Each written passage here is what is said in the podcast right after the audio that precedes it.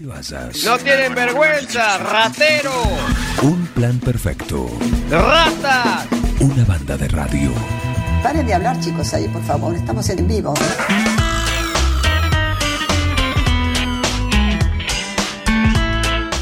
¿Qué hora es, Heriberto, por favor? Es la hora 10. 19 minutos. 19 minutos. Están acá, están acá. Reinaldo. Sí, está Reinaldo también. Eh, está Manchitas también, están un montón. Atahualpa. está- Atahualpa, lo vienen a ver a él, lo vienen a escuchar a Eduardo Cubino, que llega presentado de esta manera. Reinaldo. Atahualpa. Fernando VII. Mm, no. Ringo. Estuviste más tiempo eligiéndole el nombre a él que a tu primer hijo. Tu perro no es un perro. Tu perro es familia. Por eso dale nutrición premium. Infinity está hecho con los mejores ingredientes para que siempre lo veas sano, vital y re lindo. Infinity. Nutrición premium para tu mascota. No, bueno, mejor vamos con manchitas. Buen día, Cubino, ¿qué tal? Buen día, Juan. Buen día para vos, para el amigo Miguel y para toda la audiencia de Un Plan Perfecto. Bueno, un gusto poder eh, estar con vos. Eh, disculpe la- el- un poquito la demora, estábamos con los excombatientes de acá, charlando recién, que, que siempre es un gusto poder eh, escucharlos, ¿no? De, al- de alguna manera. Pero ahora nos metemos acá en, en el mundo animal también. Y tengo... Más, más, más, que, más que importante la presencia eh, que estén los excombatientes. Y sí, en mantener la, la memoria, ¿no? Eh, Exacto. de todo eso, en primera persona. Nadie se lo contó a ellos, estuvieron ahí. Claro. Así que eso hay, hay que aprovecharlo también. ¿eh? Eh, mira, anoche leí un, estaba leyendo unas cosas y veo una, una columna en una revista y hablaban sobre, bueno, un ensayo de que se llama Animales Habladores, el ensayo de la filósofa holandesa Eva Meyer, que se publicó y que recopila últimas evidencias científicas para demostrar que los animales se comunican entre ellos. Que más que uno dice, Ajá. bueno, sí, claro, se comunican, esto no es novedad. El tema es que eh, de la manera en que lo hacen. Y después hay cinco ejemplos, que te los voy a decir muy brevemente porque quiero escucharte en cuanto a esto. Dice cinco ejemplos de lenguaje completo, complejo entre animales. ¿Mm? En, en primer lugar, lo mar- marcan a los chimpancés, que dice que es los más parecidos a nosotros, se reconocen en el espejo y son capaces de aprender cientos de vocablos para expresar ideas o emociones. Después están los loros, que a través de la imitación, dicen, llegan a conocer hasta 150 palabras y pueden describir unos 50 objetos, así como hacer bromas o responder preguntas. Puesto número 3 Bien. para el perro de, los- de las praderas, que dice que tienen códigos vocales para describir a los intrusos con detalles precisos como el tamaño, la forma o hasta el color de su ropa. Después están los delfines, por supuesto entre los más inteligentes, que emiten sonidos similares a los humanos y tonos muy complejos que están fuera del alcance auditivo del común de las Del personas. ser humano.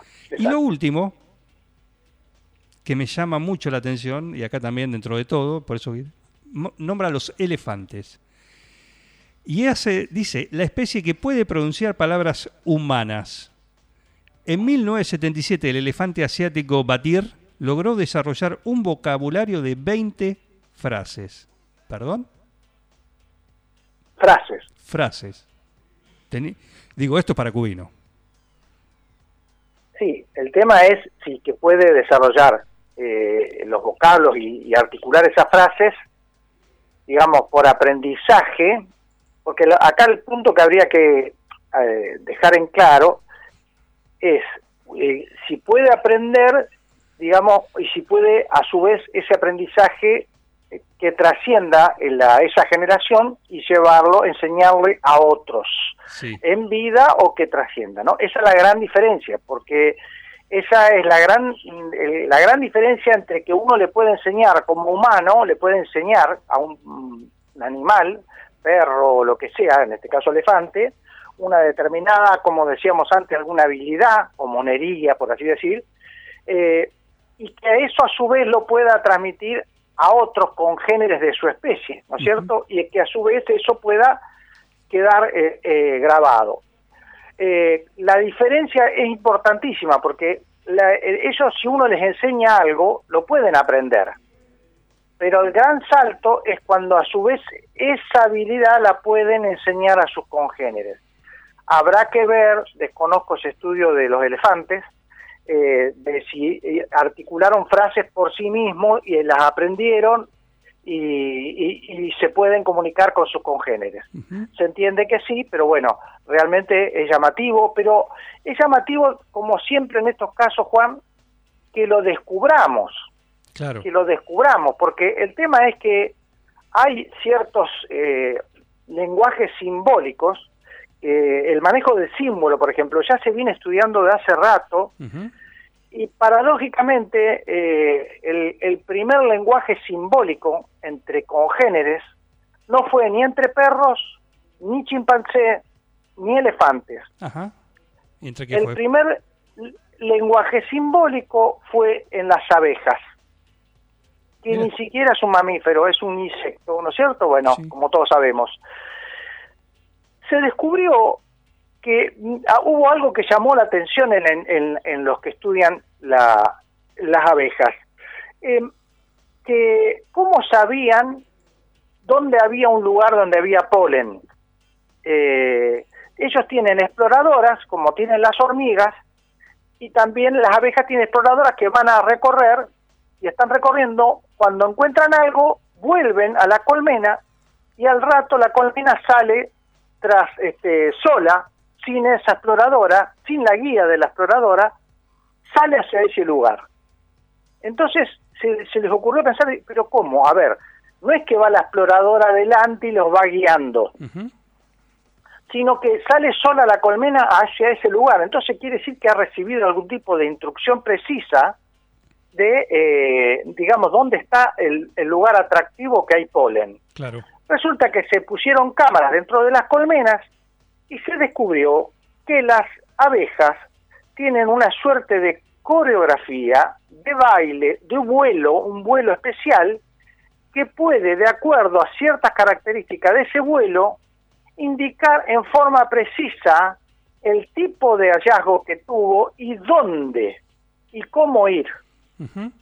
Este, o sea, esto es ni más ni menos que un símbolo, digamos, es este, de- de- digamos, a través de un símbolo comunicar a los de sus congéneres. Eh, digamos, si una abeja, con el tamaño del cerebro que tiene una abeja, puede desarrollar un lenguaje simbólico, es de esperar que animales con mucho mayor cerebro tengan que tener algún tipo de lenguaje simbólico creo que la gran, el gran descubrimiento es descubrirlo justamente. Nosotros nos sorprendemos porque lo descubrimos y lo estamos comprobando, pero no es de extrañar. Por otra parte, en los perros se ha descubierto que pueden aprender hasta 250 vocablos. Aprender hasta 250 vocablos. De ahí a que se puedan comunicar entre ellos con 250 vocablos, hay un gran paso. Lo que vos estás mencionando, este estudio, lo interesante de este estudio es decir, bueno, no, ¿para qué estamos encontrando eh, comunicación entre ellos? De decir cómo describir esto, por ejemplo, de estos perros que pueden describir a dónde está el supuesto invasor y dónde dar los detalles del invasor, el tamaño, claro, cómo es. Bueno, esto es eh, muy interesante. Es- yo diría que es un descubrimiento hasta revolucionario, pero no deja de ser un descubrimiento que tenía que venir. Lo- estamos descifrando. Claro. Por ejemplo, la comunicación entre los delfines, que fue muy estudiada, dado que hay delfines en cautiverio, eh, todavía hay mucho para descubrir a pesar de que está estudiado. La comunicación en las ballenas también hay mucho para descubrir, porque es más difícil estudiarlo. Pero evidentemente eh, tienen algún tipo de comunicación, porque, por ejemplo, trabajan en grupo. Uno dice, a ver, ¿cómo, cómo se comunican entre los delfines para encerrar a un determinado cardumen? ¿Y cómo se comunican entre ellos? Decir, bueno, vos andás por allá, vos andate por acá, no, ahora vos venís para acá, contra orden. Evidentemente se están comunicando entre ellos, Sí. con un lenguaje que la presa no entiende. Este, faltará descubrirlo, faltará descubrirlo y después faltará descubrir el número de vocablos que pueden llegar o el tipo de lenguaje y descifrar el lenguaje, ¿no? Este, eh, hay que pensar que a nosotros nos costó unos cuantos años, unos cuantos años descifrar el idioma de los egipcios a través de estos dibujos que hacían. ¿no? Y estábamos hablando de nuestra propia especie. Pares, claro. Lo que, no, Hasta que no que nos va a costar... Sí, No, te decía Eduardo, buen día, que hasta que no apareció la piedra roseta estábamos en, en la nube. En ascuas, en Ah. ascuas, exactamente, exactamente. Eh, eh, el- a- si no estaba esa piedra, como que todavía estaríamos investigando. Claro. Este, por eso digo, y fuera un lenguaje de nuestros congéneres. O sea, eh, eh, de las otras especies nos va a costar mucho, muchísimo. Reitero, si yo tengo un insecto que puede tener un lenguaje simbólico, que puede simbolizar, digamos, eh, es para esperar que los mamíferos tengan un lenguaje desarrollado para comunicarse de las cosas importantes, no nos olvidemos, porque el animal se comunica de lo que necesita comunicarse, no va a tener unas charlas filosofales, simplemente que va, van, a, van a, a comunicarse esto, a ver, una presa, un peligro, eh, cuestiones eh, sexuales, eh, digamos, ese tipo de cosas, ¿no? Que, lo que necesitan. Eh, es, es muy común observar que los animales entienden cuando quieren. Claro. Especialmente eso es cotidiano observar la comunicación con ellos, que uno le dice este vení y no da bolilla y el toma lo entiende enseguida y levanta las orejas y viene corriendo. O bajate al gato. Eh, especialmente el gato. Eh, bajate especialmente el gato. Bajate de ahí. El gato, el, el garo, es el nombre habitual de, los cachorros. Bajate de ahí. Bueno, justamente, sí, te escucho. No, no, digo que es, es muy interesante esto de, de lo que es la, la comunicación, ¿no? La manera, por supuesto, como vos decís, no es novedad, evidentemente se comunican de alguna manera. Sería casi naif pensar que no, que no lo hacen así, cada una de las especies de alguna manera eh, se comunican entre sí, pero el desafío está en eso, ¿no? En, Sí. en, Sí, en descularlo. Eh, exactamente, porque aparte hay otra cosa, Juan. Se ha descubierto, por ejemplo, que los perros eh, pueden llegar a entender la, algo que para nosotros es sumamente, ¿cómo te puedo decir? Eh, sabido, cotidiano, sencillo, pero pensemos en el lugar del perro. Eh, a los perros se le puede enseñar los sustantivos, un vocablo determinado, eh, comida, salir, pero se ha visto que pueden aprender la combinación. Por ejemplo, anda a despertar a Miguel y no a Juan, ¿no es cierto? O sea, y uno de eso para nosotros es una cosa sencilla, una pavada tal vez, ¿no? Pero, a ver, es anda, aprendió a despertar, segunda función variable combinada con la primera, Sí, a tal persona, no tal otra, ¿no es cierto? Bueno, y el animal lo aprende, incluso se aprende, cualquier perro lo aprende eso, o sea, la mayoría de los perros lo pueden aprender, y que pueden ir a una habitación, abrir la, la- la puerta y pasarle la lengua en la cara a uno de los que uno le dijo. Para nosotros eso es una cosa sencillísima, pero eh, miren de lo que estamos hablando, está combinando tres variables. sí. Entonces, si es un animal común que no recibió una gran este, enseñanza, un gran adiestramiento con un especialista, una cosa cotidiana, es para pensar que tiene habilidad suficiente para comunicarse con un congénere por alguna necesidad, ¿no es cierto? Este, de, comida o para el celo o para un agresor determinado, y especialmente los animales que cazan, como yo te decía, que cazan en conjunto los perros, los delfines, eh, las orcas, este, hay habilidades de las orcas que siguen maravillando, ¿no es cierto? A ver, esto de avisarle este, que está un pingüino arriba de un bloque de hielo y uno, una orca le golpea al, al bloque para que se caiga por un determinado y el otro lo espera del otro lado porque la, por ley de gravedad se va a caer para el lado que lo espera el otro. Esto es maravilloso, ¿no? Porque implica una serie de conocimientos que para nosotros es lo más común. Sí, golpearle, levantarle el, el bloque de hielo de este lado que se cae para el otro. Hacelo Esperá, caer, claro. Es un animal, es un animal, digamos, o sea, eh, sabe que se va a caer, sabe que el otro le golpea de acá y yo te lo espero acá con la boca abierta. O sea, es este una serie de complejidades que para nosotros es de lo más común, pero a ver, estamos hablando de una horca. O sea que evidentemente vamos a seguir encontrándonos con estos maravillosos descubrimientos, este, pero estamos en eso, en solamente que haya un, una, una investigadora como Meyer que, y que, y que pueda hablarnos de todo esto y, confirmar todo esto que, que, estamos esperando, ¿no?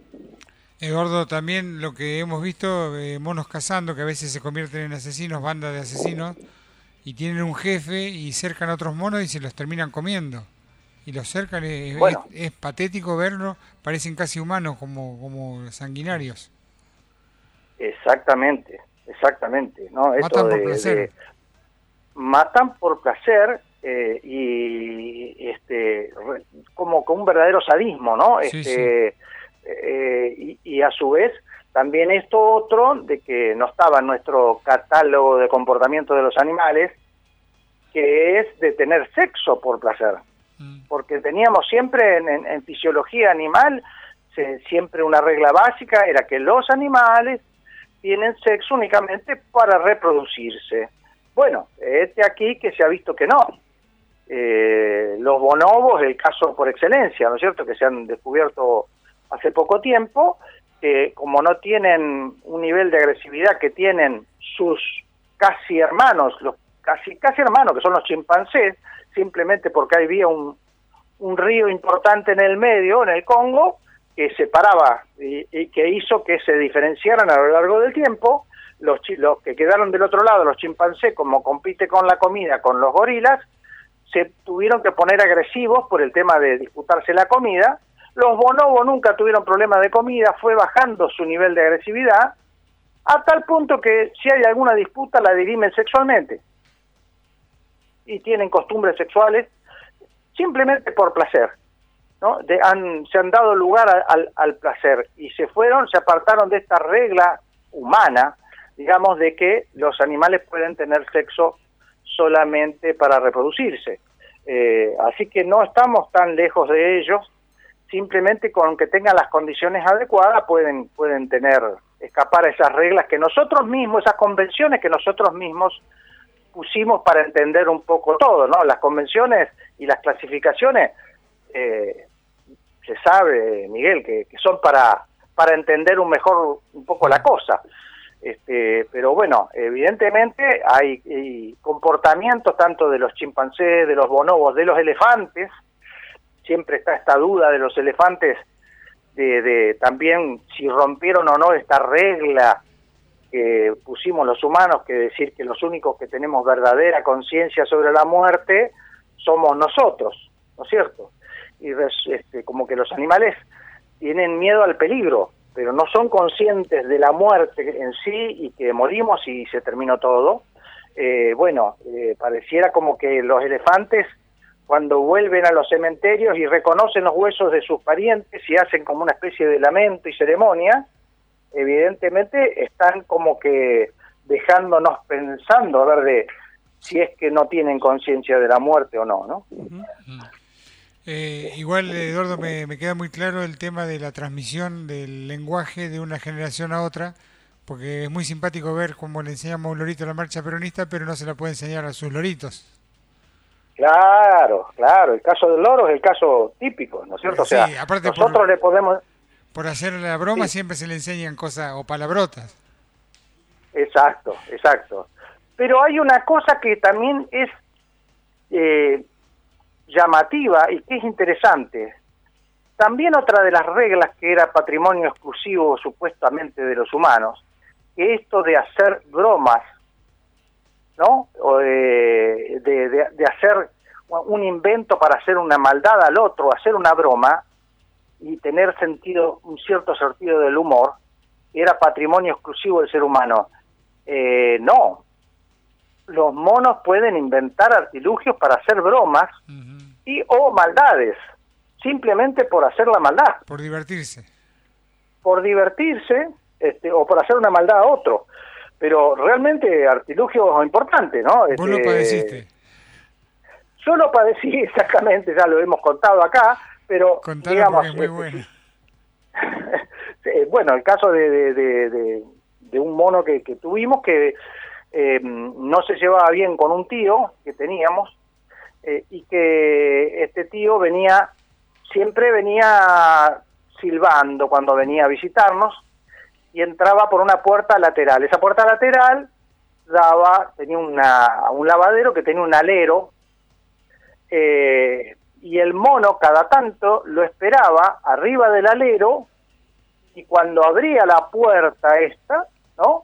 El mono se tiraba desde ese alero para abajo agarrado de la cola, cayendo este así en forma de columpio sobre la cara de, de mi tío con los brazos y los, los- las piernas abiertas, las patitas abiertas, bien abiertas, la boca bien abierta y gritándole justo sobre la cara de él para asustarlo.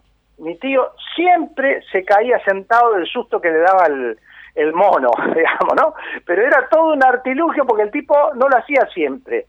Lo dejaba que se acostumbre a entrar, ¿no? Este, tranquilo, que entrara tranquilo, sin prevención, no sé cómo se daba cuenta cuando iba a estar desprevenido, pero bajaba de donde estaba, el que lo veía de lejos, porque siempre andaba en las alturas, en algún árbol, en alguna antena de televisión, y el tipo bajaba y se ponía en esa posición de arriba del alero, agarrado, se agarraba de la cola de, algún- de alguna cosa dura del alero con el que mantuviera su peso y se lanzaba hacia abajo, ¿no? Este, tomado de la cola y columpiaba justo sobre la cara de, de mi tío. Realmente había que tener toda una imaginación para hacer eso, ¿no? Este, y como esas maldades, muchas maldades que se las ingeniaba, este, para, para, para hacer, para hacer travesuras y hacer en- enojar a otro, por ejemplo, ¿no? Que esto es una actitud realmente humana. De un chico. De un chico, de un chico travieso, Sí, un sí. chico travieso, ¿no? Este, jugar con ciertas cosas, este, robar ciertas cosas como para para que lo corran. Realmente, eh, más es un poco superior a lo que hace un perro o un gato. ¿no? Bien, eh, cuidado con los loros, ¿sí? Para, para cerrar. ¿Por qué? Porque te pueden mandar en cana. Directamente. he visto casos, he Sí, visto casos. en la Yo- India. Yo atendí a un...